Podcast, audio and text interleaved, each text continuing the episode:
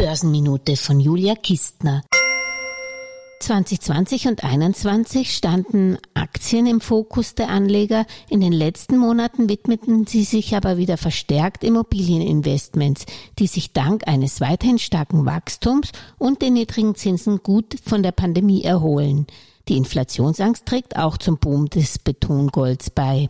Die Mieten sind in den letzten Jahren deutlich über die Inflation gestiegen. Dazu kommen starke Wertsteigerungen von Immobilien.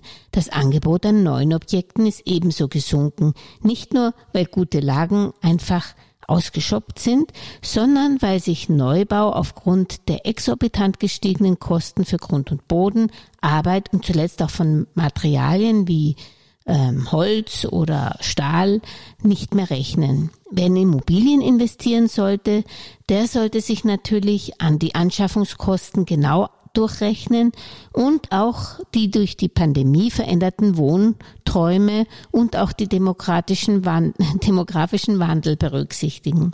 Mieterinnen und Mieter werden nämlich älter und das auch, weil sie weniger früh sich ähm, eigenen Wohnraum leisten können.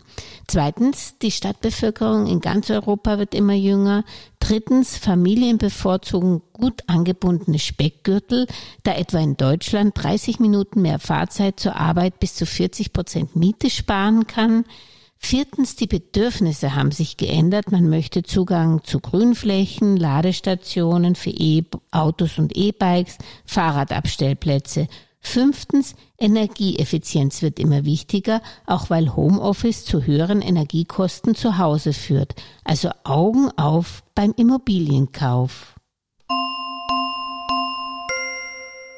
Alles Gesagte ist nur die persönliche Meinung von Julia Kistner und daher keine Anlageempfehlung und keine Rechts- und Steuerberatung. Für Verluste, die aufgrund von getroffenen Aussagen entstehen, übernimmt die Autorin Julia Kistner keine Haftung.